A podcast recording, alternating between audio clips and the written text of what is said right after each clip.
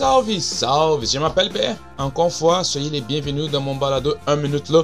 Euh, vous savez, j'aime beaucoup parler de politique, de notre Québec, de notre histoire que je trouve merveilleuse ici.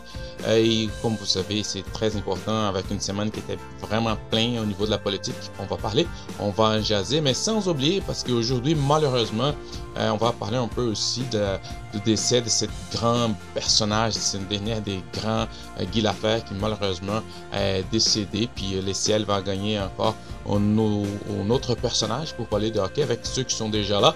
Donc c'était triste pour le Québec, pour l'histoire du Québec. Mais on va, on va parler d'autres choses aussi. Mais au niveau de la politique, euh, j'aimerais en jaser sur tous ces derniers sondages euh, légers sur les provinciales. C'était très intéressant. Il y a beaucoup de choses, des points à discuter. Euh, pour la politique virtuelle, euh, on va jaser de la liberté, je vais mettre ça en guillemets, la liberté d'expression pour la droite populiste au Québec par rapport à un, journaliste qui a parlé quelque chose. Euh, et aussi, le, bon, quatrième période des questions, j'aime beaucoup, mais on ne va pas avoir la quatrième période des questions parce que l'Assemblée nationale est en vacances, ils sont pas là, donc il n'y a rien eu cette semaine, même s'il y a eu des choses sur Twitter. Et pour décortiquer les messages politiques, écoute, j'aimerais, c'est une série que je vais faire de temps en temps, je vais en parler d'une chose que je trouve euh, vraiment intéressant, c'est le sophisme. C'est des affaires très importantes au niveau de la rhétorique qu'il faut en connaître un peu pour en débattre. Donc, je vais en faire une série par rapport aux sophismes plus utilisés dans les débats politiques, puis vous allez en trouver plusieurs exemples. Donc, ça va aider un peu aussi quand on va parler on va débattre la politique d'autres choses aussi, ça sert. Et pour finir, comme toujours, l'histoire exprès du Québec. J'aime beaucoup l'histoire exprès du Québec parce qu'on est capable de parler très vite euh, sur l'histoire exprès du Québec. Donc, euh, sans plus tarder, restez avec moi, ça va être très intéressant. Soyez les bienvenus. Mon nom encore, c'est P. Let's go!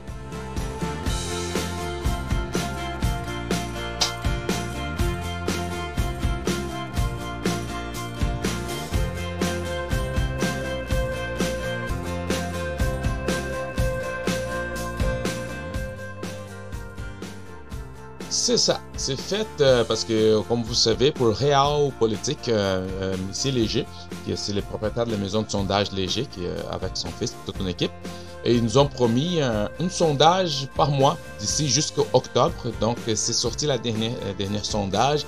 Et encore là, écoute, la CAQ, c'est sûr qu'ils vont jouer les humbles, qui disent qu'il ne prend rien pour acquis. Mais les chiffres sont vraiment bonnes pour la CAQ. Hein. On ne peut pas se cacher. On voit que même si M. Legault, il a monté de plus 3 points, il était 41, puis là, il a 44% des intentions des votes. Donc, c'est du jamais vu, hein, euh, surtout avec tout ce qui s'est passé, les CHL, euh, la première vague, Héron, euh, tout ce qui s'est passé avec ses ministres, chèques. Donc, c'est vrai, c'est vrai que M. Legault, il va vraiment, il n'arrive personne devant lui, puis il, est tout seul dans la piste, puis il nage tranquillement très loin et les autres partis font pitié euh, par rapport à ça. Donc, de belles chiffres, 44%. Ensuite, on voit le Parti libéral qui a perdu un point. Ils étaient à 18% de leur dernier sondage, mais là, ils sont à 17%. Euh, Québec solidaire à 15%. Euh, Parti libéral du Québec a perdu un point, ils sont 13%. Puis les partis québécois. Donc, il a perdu 1, ils étaient à 10, puis ils sont rendus à 9%. Surtout qu'il euh, y a aussi dans ce sondage, on a vu que euh, la satisfaction à l'endroit du gouvernement Legault, c'est vrai, vraiment fort. 56% des personnes sont satisfaites selon le sondage avec M. Legault. Donc, c'est ça pour la politique, euh, c'est ça que ça arrive. C'est un phénomène assez intéressant. Parce que surtout quand euh, les politiques sont là plus de, 4 ans, cette situation est en train de finir son premier mandat. Mais la lune des miel, ça, reste là toujours. Puis les gens ont confiance au gouvernement. C'est une chose, c'est des faits, ce sont des constats qui se font. Puis les gens sont vraiment avec M. Legault. Donc ça, sonne vraiment bien pour les élections qui s'en viennent en octobre. On sait, oui, on sait qu'en politique, six mois, c'est très long. C'est une éternité en politique. Par contre, on regarde aussi les tendances. les tendances qu'on voit, c'est vraiment que M. Legault et la CAQ vont peut-être avoir plus de chaises qu'ils ont déjà. Puis pour les oppositions, par contre, ça annonce très mal parce qu'on voit le Parti québécois et les pellicus, les, les, grands partis, les anciens partis, qui se font vraiment pitié par rapport à ce qu'ils ont déjà, ont déjà fait auparavant. Puis c'est compliqué, mais il y a toute une analyse à se faire là-dedans parce qu'on a tout un contexte. Si on parle de, surtout du Parti libéral du Québec, on a Mme Anglade qui, euh, ne réussit pas à faire bouger l'aiguille. Donc, encore là, elle fait des efforts. Elle est tout le temps sur le terrain, mais on la voit souvent sur les, sur les télés, mais ça fonctionne pas. Et c'est des choses qui c'est intéressant parce que quand on voit euh, qu'ils sont en moins de 10% entre les francophones, ça veut dire que les partis libéral du Québec n'est pas capable de parler aux francophones. Puis même euh, les anglophones sont mis en doute par rapport les partis libéraux. Parce qu'on a vu tout le cafouillage qu'il y a eu par rapport à l'amendement qui même eux ont, même proposé au niveau d'avoir trois cours euh, en français au cégep. Puis après, quelqu'un du parti a demandé d'enlever cet amendement-là.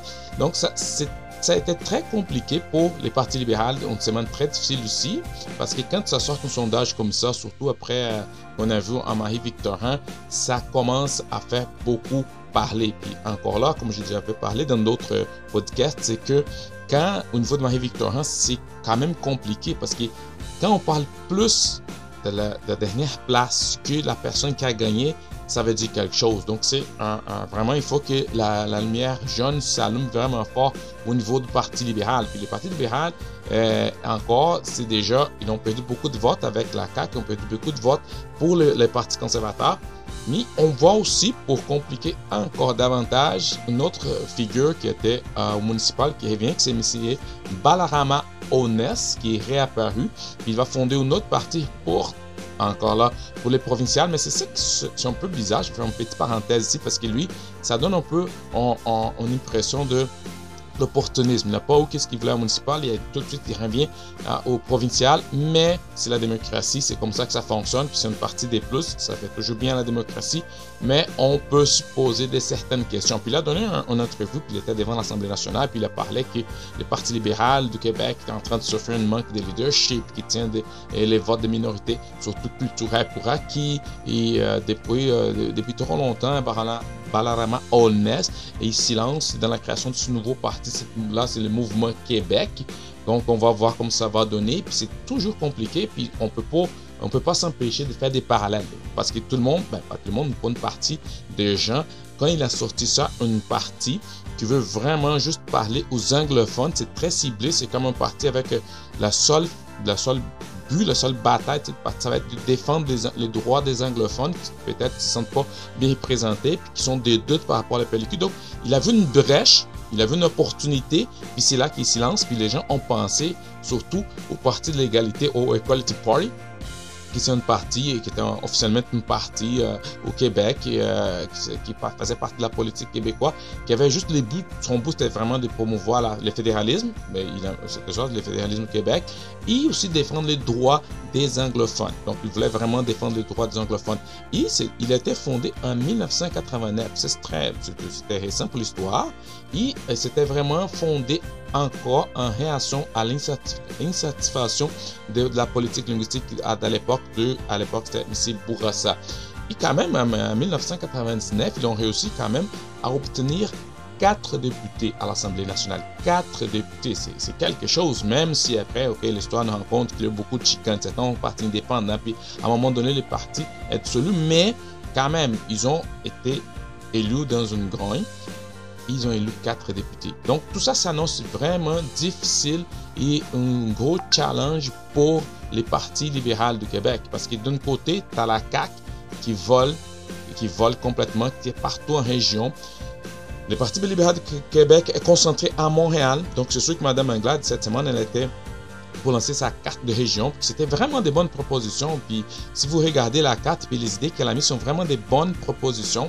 Elle a réussi à parler d'elle, mais elle a la CAQ d'un côté. On sait que les pellicules est presque disparu des régions. il faut qu'ils se reconnectent avec les francophones, mais sans laisser les anglophones. Donc, à un moment donné, qu'elle est vraiment bas au sondage avec les, francophones, qu'on a un parti qui veut chercher la grogne des anglophones. Donc, M. Balarama Rones. Donc, tout ça ensemble, tout dans ces contextes, ça va faire que Madame Anglade puis les pellicules vont ils ont besoin vraiment de sortir des stratégies vraiment solides parce qu'à date, ça n'a pas vraiment fonctionné. C'est sûr, c'est sûr. Quand on parle de, de ça, puis qu'on parle de Balarama honnête, qu'on parle de parti d'égalité, il y a des gens qui vont dire non, non, non, c'est pas la même chose, c'est pas le même contexte. Il y a certaines choses qui sont vraiment différentes entre les deux. Oui, c'est correct. Oui, si on regarde les deux, il y a certaines différences entre ce qu'il proposait et les contextes de parti égalité. Par contre, on ne peut pas minimiser la, relation entre les deux. Il y a beaucoup de choses qu'on voit là-dedans parce que Balarama, ici Balarama, honnête, il va chercher rien d'autre que la grogne des anglo. Il a trouvé une brèche, comme j'avais dit. Il va chercher, il va travailler la grogne. Puis on sait aujourd'hui avec la polarisation qu'on a, les mondes polarisés politiquement qu'on a, les gens sont plus dans les nuances. Les gens sont vraiment ils sont à la tendance d'aller aux extrêmes. Là, c'est pas bon. Ok, euh, c'est pas bon parce qu'il euh, les points ici, quand on voit M.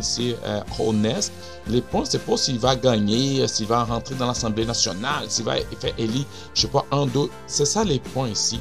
Si les pellicules veulent vraiment faire quelque chose, d'abord, il ne peut pas minimiser ce qui se passait en Marie-Victorin. Il ne peut pas non plus minimiser la rentrée des Barama, Balarama Honest. Parce que même si, mettons qu'il ne gagne pas, ok? Il ne gagne pas. Il ne va pas gagner, il va rien faire. Mais l'effet de diviser les votes pour une partie qui est déjà en tendance des baisses dans les, projections puis les, sondages, ça va, faire, encore plus mal au PLQ. Donc pour lui, il n'a même, pas besoin de gagner. Il a fait mais juste l'effet de enlever des votes de PLQ, ça va déjà une grosse victoire pour lui, puis une grosse défaite pour les PLQ qui ont, vraiment besoin de renverser la patente parce qu'à date, ça va vraiment mal. Donc, les sondages, c'est sûr que les gens vont dire c'est un sondage, c'est une photo d'aujourd'hui. Oui, on comprend tout ça. Mais ça, un sondage, ça sert aussi pour motiver les troupes. Parce que les troupes, les gens qui veulent se présenter pour la CAQ, c'est ceux qui voient comment la CAQ savent, qu'ils font, les gens qui veulent comme mettre leur nom, dans leur, face dans un poteau, ils regardent ça et disent, la CAQ, ça va bien, hein? Oh, la CAQ, ça va bien. La tendance qu'ils vont gagner, on a vu au niveau de Marie-Victorin, pour ça, encore là, rien de personnel, rien contre la personne de Shirley Dorismond, mais les gens qui ont suivi la, la partielle de Marie-Victorin, les gens qui ont suivi, qui ont regardé les entrevues de Madame euh, Dorismond, les gens qui ont vu euh, les débats où elle était présente, ils ont vu que Madame Dorismond, c'est pas un effet wow, c'est pas une personne qui dit wow, elle a vraiment de guts. Non, encore là, elle a gagné parce que c'était comme une vague. Puis on sait que des fois, une vague, ça peut faire élire beaucoup de gens. On a vu avec les NPD que ça se passait aussi. On a vu avec un, on a un bon exemple quand même ici dans notre région, euh, dans les élections euh, municipales avec Catherine Fournier. Euh, je pense qu'elle a réussi à élu 17 entre 18 conseils qui étaient avec elle. Donc, c'est une vague qui se fait. Donc, ça, ça arrive, la CAQ, c'est ça, c'est une vague, ça passe bien, tout le monde qui sont avec eux rentre vraiment plus facile que d'autres. Parce qu'au Marie-Victorin, si on prend cet exemple, on avait des gens vraiment des bois là-dedans. On avait rien d'autre que M. Pierre Nantel qui connaît la région, qui a déjà été député. C'est quelqu'un qui. Écoute, c'était vraiment les candidats. Mais tu prends Madame Dorismont qui n'a pas bien performé, qui était vraiment, dans mon avis, c'était d'autres ministres, d'autres députés qui ont fait la campagne pour elle, mais elle a passé quand même. Donc tout ça pour dire que les PLQ, il faut qu'ils fassent attention à ça. Il faut qu'ils fassent beaucoup d'attention au sondage. Oui, on ne peut pas juste regarder le sondage et être démotivé, les PLQ, puis les PQ, puis les autres, mais il faut vraiment regarder ça. Ben, pour le Parti québécois, on s'entend, c'est beaucoup plus difficile parce que là, on, a aussi des, les départs de Mme Yvon, qui c'est toute une politicienne, c'est une machine de politique, c'est une personne très, très intelligente, c'est une personne qui était capable de proposer des choses transpartisanes. Elle a laissé vraiment sa marque dans 14 ans de, vie politique. Donc, c'est quelqu'un de très fort. C'est une figure, c'est une figure très forte pour le PQ. Puis, encore là, ils vont avoir beaucoup de difficultés à remplacer parce que Madame Yvon, c'est une excellente politicienne. Puis, elle vient d'annoncer qu'elle va laisser la vie politique après 14 ans. Donc, pour le PQ, ça annonce vraiment mal.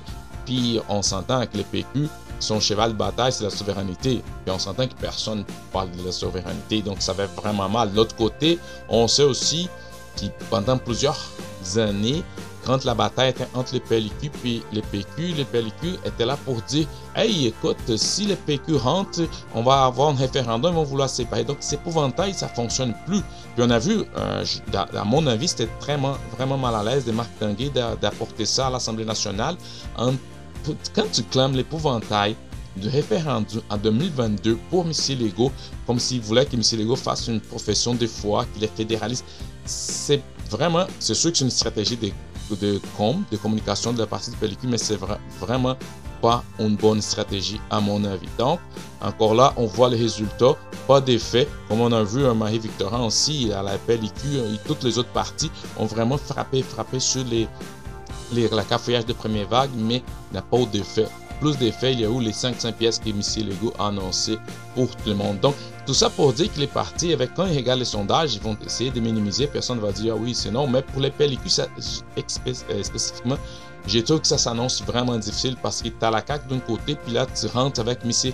Balama Rones qui va essayer, va être un opportuniste ici, mais encore là, s'il enlève des votes, ça va faire très mal. Mais encore une fois, il n'a pas besoin de gagner. C'est ça les points, il n'a pas besoin de gagner. S'il enlève des votes, c'est déjà mal parce que quand tu divises les votes, ça va rentrer quelqu'un d'autre qui malheureusement ou heureusement, ça va bénéficier des partis qui sont en avance. Donc, ça veut dire la CAQ.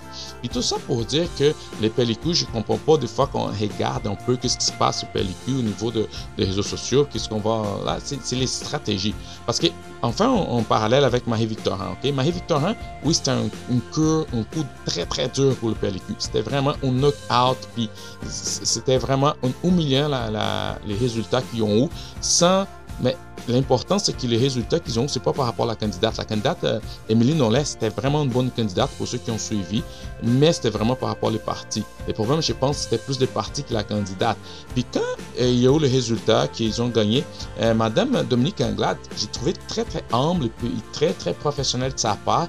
Elle a fait une sortie, puis elle a écrit en prenant les blancs sur elle, en disant, écoute, on a besoin de regarder nos bases, on a besoin de regarder qu'est-ce qu'on a fait, il en réflexion. C'était une sortie très bien faite. C'était vraiment comme euh, elle a démontré son rôle des chefs de parti, des chefs de la position officielle euh, dans une démocratie comme la nôtre. Et tout le monde était, c'est bien, elle a sorti ça, c'est fini. Et elle a accepté, puis elle sait qu'il y a des leçons à faire. Par contre, par contre, qu'est-ce qui arrive? Deux jours ou trois jours après, elle sort un, un, un, un une interview, puis elle donne une entrevue à quelqu'un, je pense à la presse canadienne, qui parle vraiment du double standard en politique envers les femmes. Ça, là, à mon avis, c'était vraiment mal calculé les times. Donc, l'équipe de, communication de Madame Anglade, je pense qu'ils ont vraiment mal calculé parce que si tu viens, tu fais comme ramasser dans, une, dans un, un partial, tu fais 6,9%, puis tu acceptes, tu démontres tout la noblesse. Puis par la suite, tu viens jouer la carte victime. Mais même elle a, elle a mis sur le tweet, euh, elle, a, mis quelque chose sur le tweet. Elle a, euh, dans son fil, elle a écrit Quand on nous traite de chialeuses au lieu des critiques fermes, qui l'ont crie au lieu de qui l'on dénonce, qui l'ont fait référence à ceux qui l'ont porte une autre coiffeur et non à nos propos, c'est là, c'est le double standard. Je comprends ça, mais ici, j'aimerais faire un point parce que euh, c'est très difficile parce que quand tu veux être le premier ministre du Québec, il faut vraiment pour rentrer dans cette jour de la victime. Les gens n'aiment pas ça. parce que ça n'explique pas le problème de popularité, ça n'explique pas le leadership de Mme Anglade. Tu ne peux pas faire ça parce que, oui, on sait que les femmes ont toujours été plus scrutinées, tout ça, on comprend ça, mais tu ne peux pas, toi, en tant que chef qui, essaye d'être la prochaine première ministre, sortir cette carte. Si c'était quelqu'un d'autre, notre député, oui, je comprends, mais pas la chef. Donc, je pense que la stratégie, c'était mal calculée au niveau de des gens qui, étaient avec elle, parce que c'est une équipe de cons, c'est conseillé, parce qu'elle ne pouvait pas faire cette sortie, parce que ça jouait vraiment contre elle. Tout le monde a vraiment rentré dedans. Mais même si, quand tu regardes les tweets qu'elle a fait, qu'elle a mis, il n'y avait pas d'autres euh, candidates femmes dans les partis qui ont retweeté et qui ont défendu. Tu voyais là un peu, oh, hmm, ah, ok, on like. Mais il n'y avait pas des candidates femmes parce qu'on sait qu'il y a aussi des femmes qui n'aiment pas jouer la victime entre les députés et n'importe quel domaine de travail. Elles ne veulent pas se voir comme victimes. Donc, je pense que c'était une sortie très mal calculée de, de parti. Euh, oui, c'est fait, c'est parti, c'est déjà fait.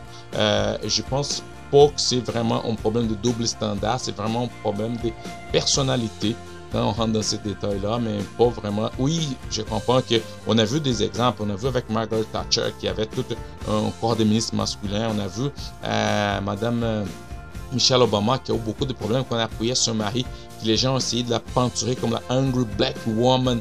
On a vu à Madame Hillary Clinton que les gens disent si vous voulez vraiment euh, que son mari ton mari va à la présidence, il va falloir que tu portes son nom, tu vas changer ci, changer ça. Puis on sait que les femmes sont beaucoup plus exigées, mais tu peux pas jouer toi cette carte quand toi tu veux être vu comme la prochaine première ministre ou la prochaine présidente en, tout cas.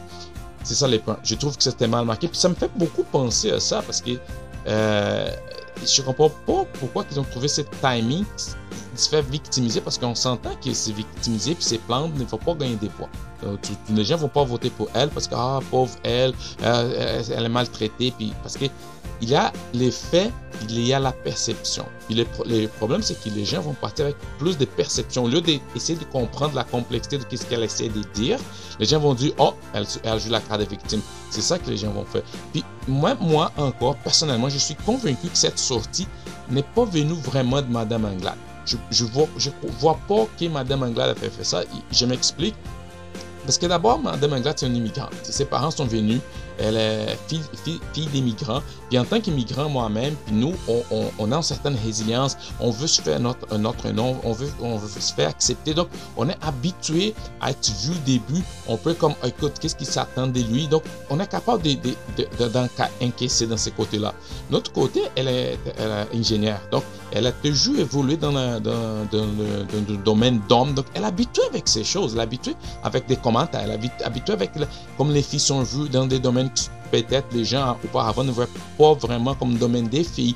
Elle était une femme d'affaires vraiment bonne. Elle était ministre de l'économie. Donc, c'est une femme, très, très forte et très à l'aise dans, un, euh, dans un monde assez coriace. Donc, c'est pour ça que je trouve que c'était plus une stratégie de communication de son parti qui l'a mal tourné que vraiment Madame Anglade qui voulait parler de ça. Parce que c'est une idée, bah, d'après moi, rien, il n'y a rien de scientifique là-dedans, mais je pense que c'est une idée d'un conseiller de marketing, mais qui a vraiment raté son coup parce que tu peux pas laisser coller l'image d'une personne qui essaie d'être la première ministre, l'image de quelqu'un qui joue la victime. Puis on a vu, on a vu toutes les chroniqueurs, on a vu toutes les chroniqueuses, on a vu toutes les gens qui ont écrit, on passé une semaine à écrire sur ça, en parler de ça. Tandis qu'elle a des bonnes choses à apporter, puis la bonne chose à dire. Donc, encore là, avec les sondages, avec Marie-Victorin et avec ces sorties-là, je suis sûr que cela, ça va vraiment pas aider les partis libéraux de Québec. Mais en tout cas, c'est encore jeune. La journée est jeune. On va, on va rentrer en, octobre. Il y a encore les temps. C'est sûr qu'on sait que les sondages sont là. Elle est juste à 17 mais c'est le à 44% Mais beaucoup de choses s'en viennent.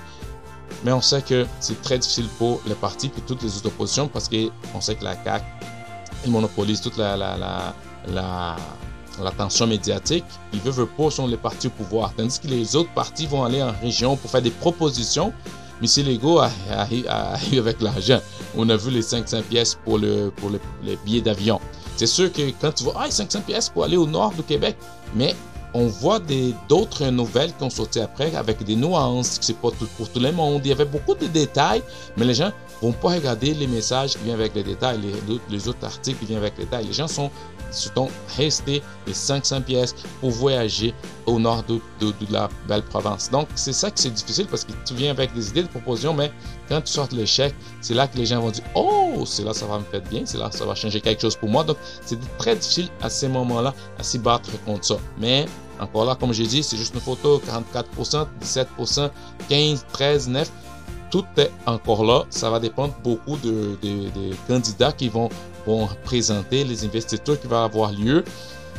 Mais ça dépend des autres. les stratégies qu'ils vont porter à date, il va falloir vraiment changer de stratégie parce qu'on s'entend. La première vague, puis euh, frapper Mme McCann, Mme Blais, ça n'a rien, rien donné.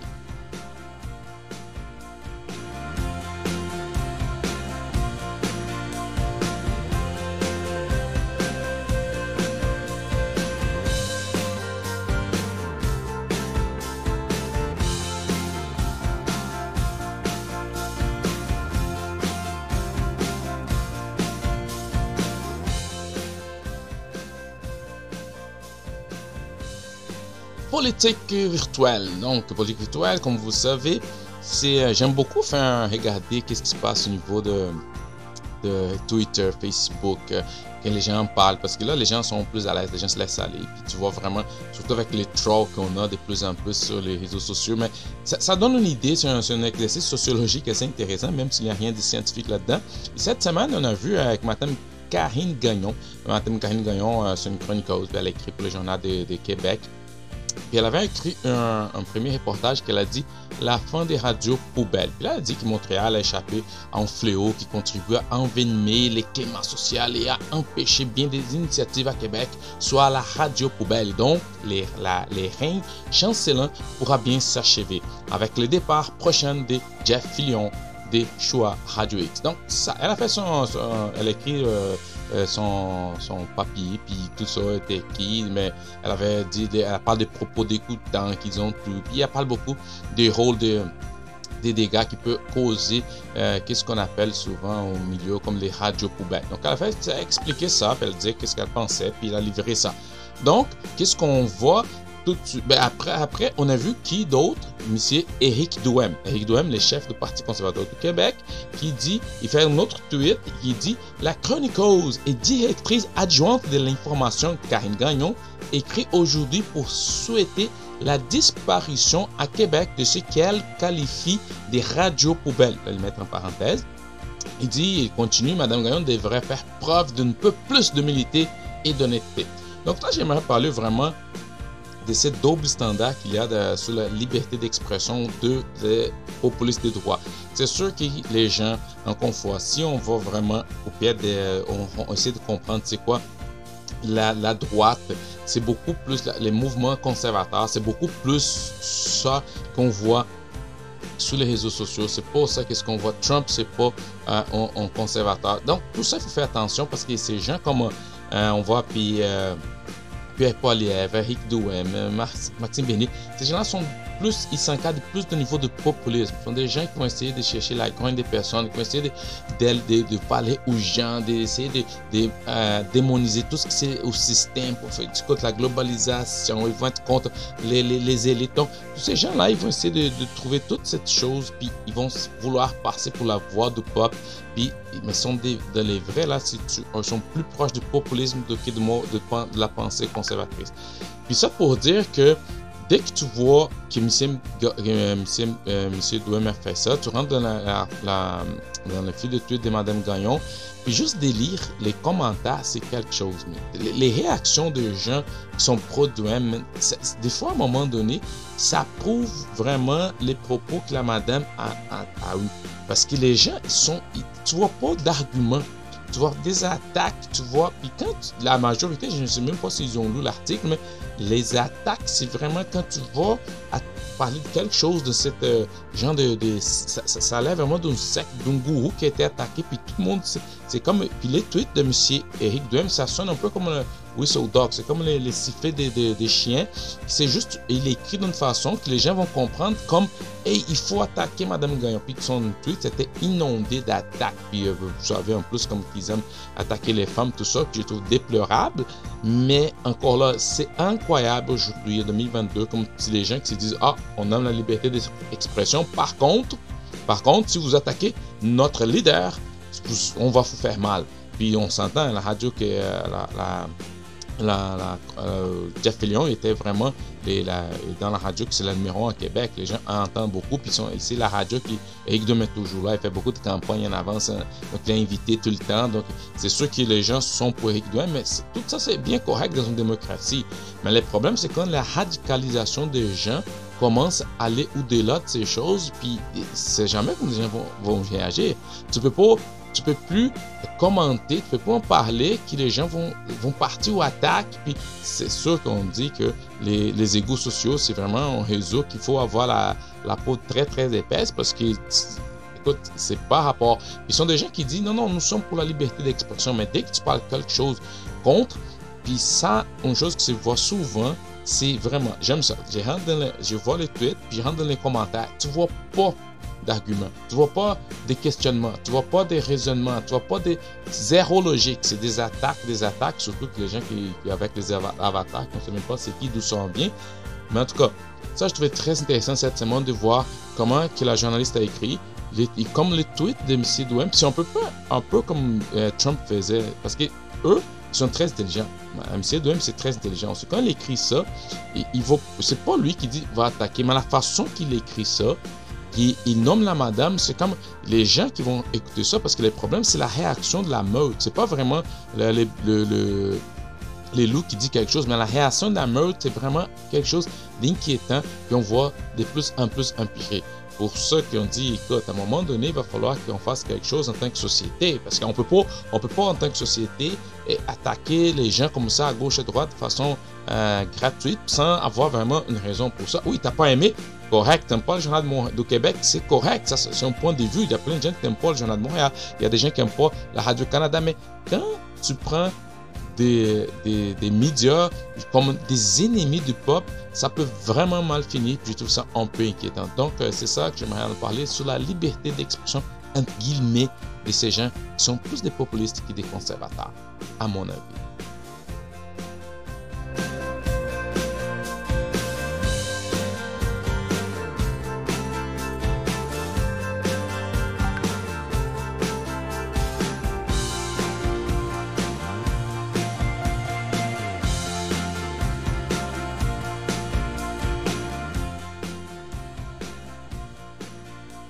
Décortiquer les messages politiques. Ça, je trouve ça intéressant. Puis, euh, euh, comme vous savez, euh, c'est très important aujourd'hui de bien comprendre les choses. On en parlait tantôt sous des arguments qu'il n'y a pas, des gens qui parlent, qui crient. C'est très difficile des fois d'avoir une discussion avec les gens, surtout sur les réseaux sociaux.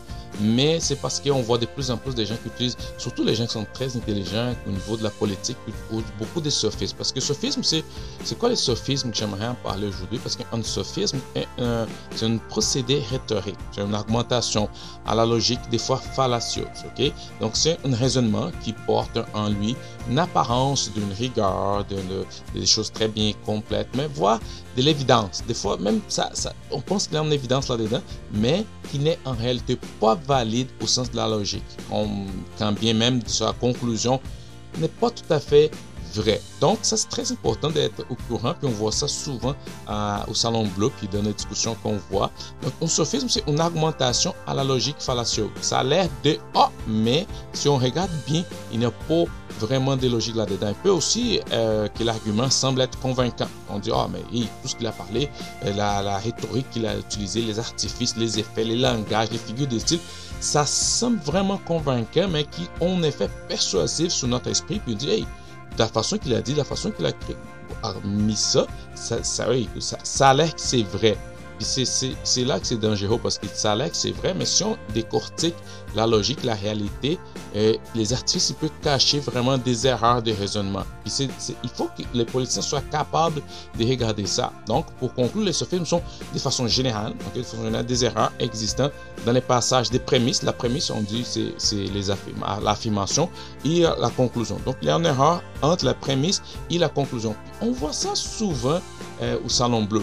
Euh, pour ceux qui savent, mais moi, encore une fois, j'aime beaucoup euh, écouter la, période des questions. C'est quelque chose de très intéressant parce que les gens qui sont là, ils sont préparés par euh, les spécialistes de communication, les spécialistes de rhétorique, les spécialistes de narratifs. Ces gens-là sont des professionnels qui on appelle les spin doctors, qui vont dire quels mots utiliser, comment utiliser. Puis on voit ça souvent.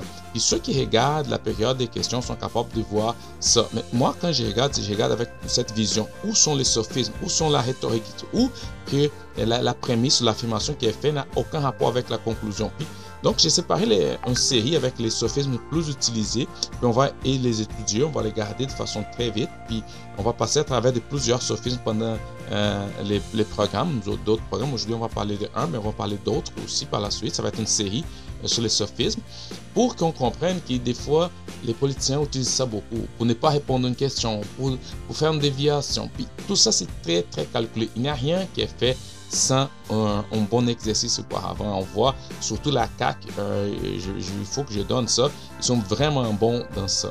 Tu vois, quand l'émissile Lego il est coincé, il a déjà toute la ligne qui est prête, mais la ligne, les mots sont vraiment bien préparés pour que, des fois, ils essaient de déstabiliser ceux qui essaient de lui déstabiliser. Parce que, mettons que euh, quelqu'un, Madame Anglade, pose une question, puis qu'il ne veut pas répondre à cette question, là, il va utiliser des fois des sophismes.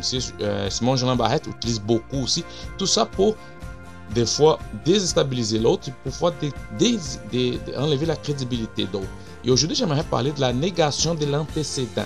La négation de l'antécédent, c'est comme dans la prémisse, dans l'affirmation, on donne juste une condition qui est suffisante pour produire la conclusion. Donc, encore, quand on fait une affirmation, on, on donne juste une condition qui, nous, selon nous, elle va être suffisante pour produire la conclusion. Mais l'effet décrit dans la conclusion peut être produit aussi par d'autres conditions qui n'ont pas été prises dans l'argument.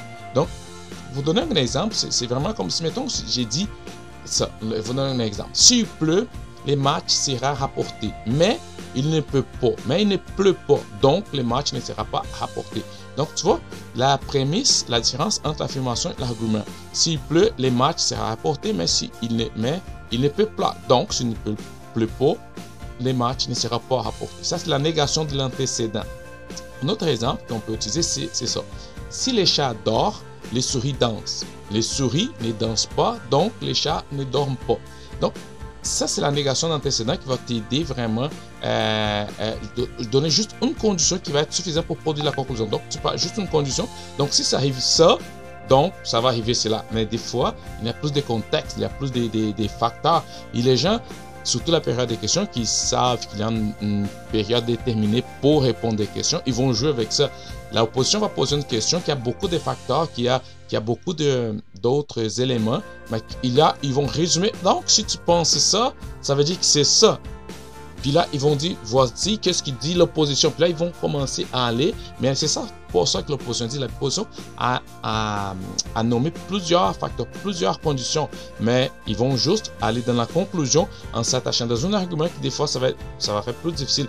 Et une autre chose que j'ai remarqué souvent dans les oppositions, c'est que chaque fois qu'ils mettons la CAQ, c'est les partis au pouvoir, ils sont en train de sortir un sophisme, les oppositions, ils tombent dans ça ne sont pas capables de nommer les sophismes. C'est très important pour ne pas tomber dans un sophisme. C'est d'abord d'identifier que c'était un sophisme, puis de dire la personne qui a fait un sophisme, puis après tu combats cette sophisme. Parce que si tu rentres, tu essaies de répondre à partir du sophisme, tu rentres dans son jeu.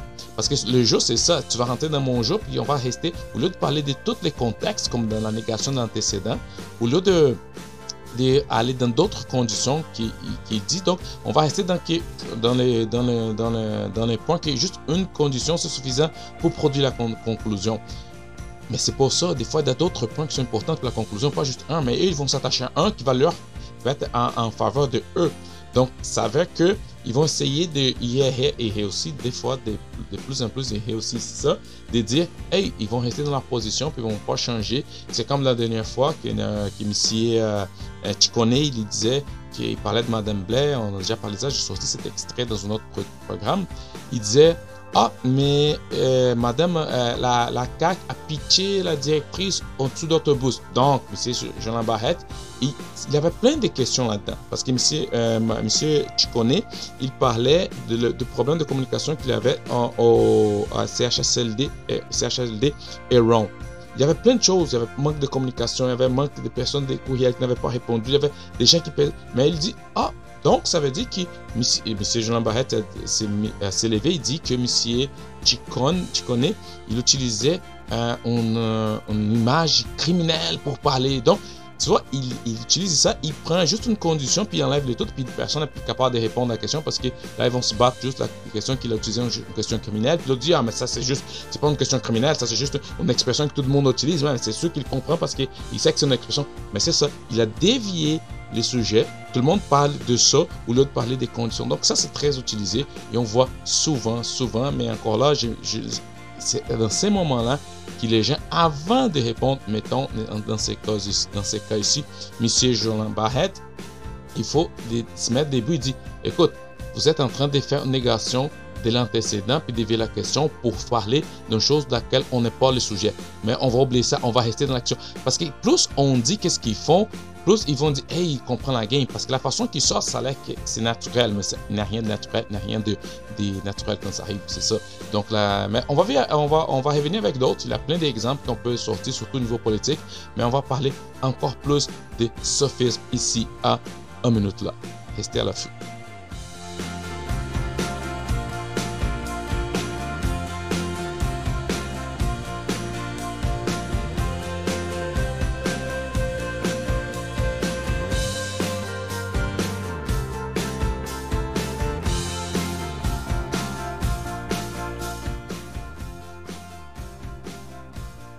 Ce moment ici, on, était supposé parler de la quatrième période de questions, mais comme on avait parlé auparavant au début du programme, ils ont en vacances, puis euh, t'as M. Legault qui fait les tours de région, puis t'as Mme Anglade qui fait les tours de région pour lancer la carte de région du Québec. On a le PQ qu'on ne sait pas où il est où parce qu'il ne parle pas beaucoup, le Québec soldat non plus.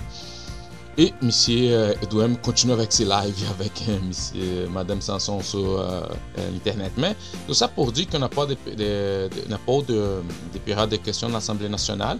Donc, on n'a pas de période de questions. Donc, j'aimerais profiter pour parler de dernière, les derniers, les grands qui s'éteint aujourd'hui à l'âge de 70 ans, c'est notre grande Guy Lafleur.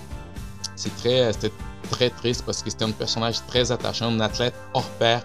C'est une personne vraiment qui a gagné 5 coupes Stanley. Puis là, écoute, il y a eu des records, des records à ne plus finir. Mais surtout, une personne très, très euh, proche des gens.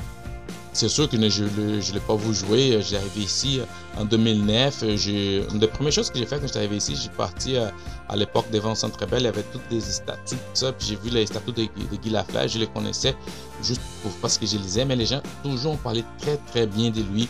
Donc, qui c'était une personne qui signait beaucoup d'autographes, c'était quelqu'un toujours disponible, super humble, généreux. Il avait un charisme incroyable. Et puis, tu voyais ça dans ses interviews, que c'est une personne vraiment vraie. Puis, moi, je me rappelle de lui parce que, euh, comme vous savez, je viens du Brésil. Puis, au Brésil, on aime beaucoup le soccer. Donc, euh, mais pour nous autres, la, la personne qui porte la chandail numéro 10, c'est les stars de l'équipe. Ça a commencé avec Pelé euh, quand il a porté ça dans, la première Coupe du Monde de 58. Donc, euh, c'est ça, ça a devenu une légende pour les gens de soccer. Donc, si tu, je sais pas si aujourd'hui ça continue comme ça, mais quand tu vois quelqu'un qui porte la 10, c'est comme Zidane, Platini, Pelé, Maradona, euh, Messi, sont des grands, des gens qui portent la 10. Quand, mais je me rappelle que j'étais jeune quand on jouait sur les terrains euh, au Brésil, puis les gens qui portaient la 10, c'était toute une fierté parce que quand les coachs donnent la 10, ils disent c'est toi qui va mener l'équipe où elle a besoin d'y aller. Et quand j'ai vu la fleur qui avait les 10, ça m'a toujours. Première chose, c'était mon lien plus proche parce que je connaissais pas rien de hockey, mais mon lien plus proche, c'était comme si porte la 10, il devrait être vraiment bon. C'est ça. Mais après, j'ai compris que c'est pas la même chose, les affaires de, de numéro. Euh, dans le chandail, mais encore là, c'était quelqu'un que j'ai beaucoup vu euh, des reportages, des, livres, des biographies, mais surtout les interviews, c'était vraiment touchant sa façon, puis les histoires, puis les gens qui disaient euh, à un moment donné comme qui il s'occupait, qui, était là pour signer des autographes. Des fois, euh, il y avait, j'ai pris une, anecdote des gens, mais même ce, ce matin, il parlait de la radio de quelqu'un, de policier qui à un moment donné arrêtait sa femme qui avait un problème de la voiture, mais lui était à New York puis euh, lui, il a, euh, le policier a aidé sa femme. Puis à un moment donné, lui, il a pris le temps de signer un rondelle puis envoyer de New York au policier. Donc, c'était quelqu'un qui était vraiment proche des gens. Ça va être une perte incroyable au niveau des sports, mais aussi au niveau du Québec, parce que c'est un monument du Québec, euh, M. Guy Lafleur. Donc, je voulais vraiment rendre hommage à Guy Lafleur, les démons blancs, qui c'était vraiment une personne avec beaucoup de charisme. Puis oui, moi, j'ai appris euh, à jouer au hockey. J'ai commencé à jouer au hockey. Puis euh, j'ai trouvé toujours important en tant qu'immigrant d'arriver ici, d'apprendre le hockey. J'ai pris un cours euh, de comment... Euh, j'ai commencé à, à, patiner. Puis après, quand j'étais plus à l'aise sur le patin, j'ai pris un cours à, au parce qu'il donnait des cours pour des débutants. Et j'ai appris à jouer au hockey. Je joue de temps en temps dans une ligue des garages. C'est sûr que mon niveau, c'est pas le même quand je joue au hockey, mais je m'amuse beaucoup. Puis les gens parlent souvent de Guy Lafleur vraiment comme une personne très attachante. C'est très triste. J'ai vraiment senti quand j'ai vu les nouvelles, aujourd'hui, c'est comme ça. Même si je ne l'ai pas connu, mais je n'ai pas vu jouer, euh, mais ça m'a beaucoup touché. Puis euh, malheureusement, euh, on a perdu une grande des grandes, comme il parle, les dernières des grands, parce qu'on a eu Bellevaux, euh, Maurice Richard, puis Guy Lafleur faisait partie de ces dernières-là. Donc, ici, mes hommages à la famille Lafleur.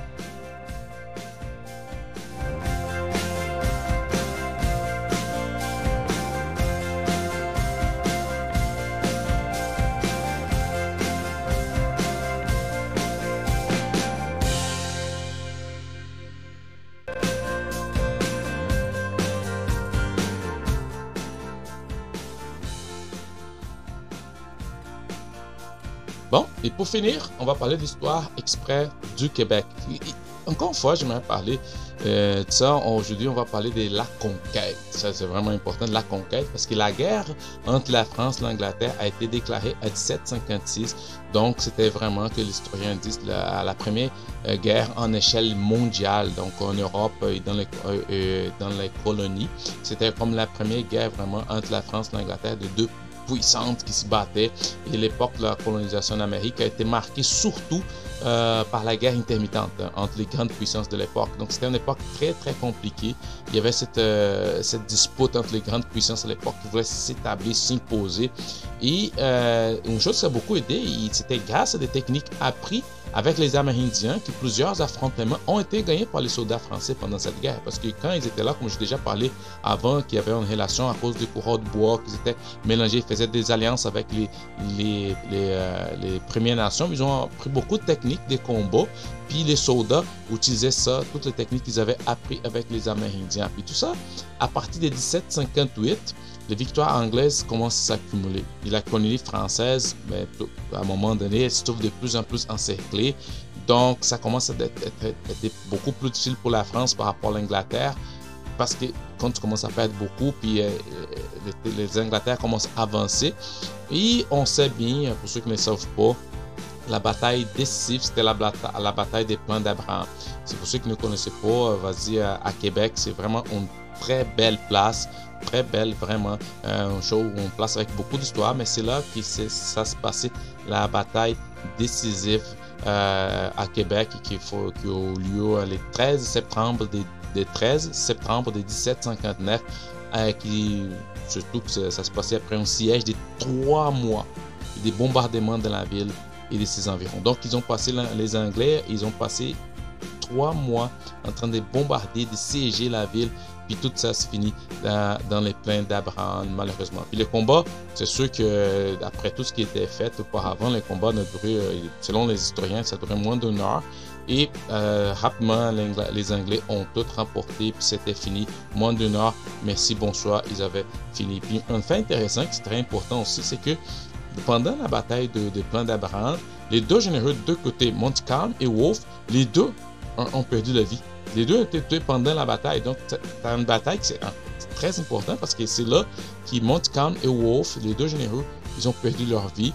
Et la conquête de la Nouvelle-France, et, ils conquêtent la Nouvelle-France à partir de 1760. C'est là que oh, les Anglais ont conquis euh, la Nouvelle-France. Et à partir de ça, on s'entend, puis comme ça se passe toujours, même dans les journées d'aujourd'hui, les deux puissances, ils entament d'abord euh, une négociation diplomatique qui, qui, va se conclure en 1763 par ce qu'on appelle les traités de Paris. C'est ça, et c'est à ce moment-là que la France va céder le Canada, on dit à la Grande-Bretagne. Donc, tout ça, c'est à peu près comme ça, ça se passait la conquête. Et ça, c'est très important. J'aimerais juste dire que quand je prends, euh, par l'histoire ici, je trouve très intéressant parce que tout ça, j'ai lu dans les livres qui s'appelle L'histoire du Québec en 30 secondes, qui a été écrit par Sabrina Moissin et Jean-Pierre Charlin.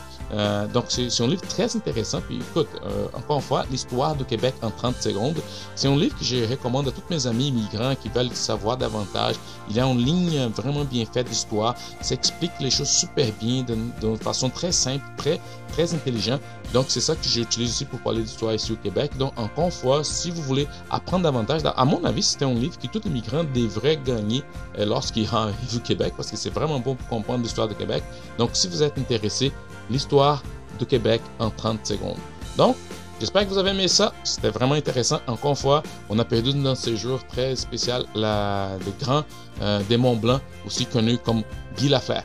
Mais merci beaucoup. On se voit la semaine prochaine. N'oubliez pas, si vous voulez m'en parler, vous voulez en jaser, je suis toujours sur Twitter, Facebook. Vous pouvez me trouver et poser des questions. Puis on va changer des connaissances. C'est toujours parce que ça, c'est très important. On ne peut pas rentrer dans la polarisation. Il faut qu'on sache, on sache parler. Et oh, c'est très important d'argumenter ou de décrire. Merci.